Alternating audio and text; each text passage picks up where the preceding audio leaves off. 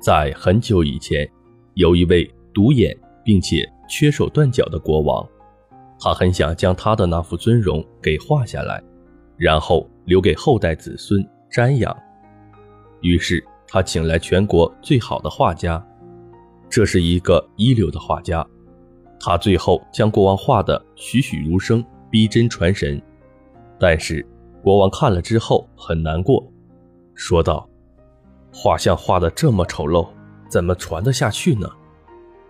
于是就把这位画家给杀了。这一次，大臣们请来了第二位画家。第二位画家因为有前面的教训，所以不敢据实作画，就把国王所有的缺陷都加了上去。画家把断的腿加了上去，又把缺的手补了上去。国王看了之后更加难过，说道。你在讽刺我，这个人根本就不是我。结果国王又下令把这个画家给杀掉了。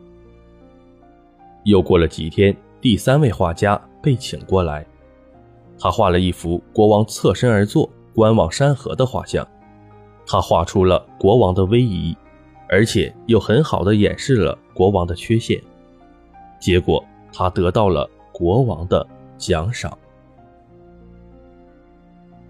没错，拥有了智慧，就拥有了生命。他能够把自己从危险的处境中解救出来。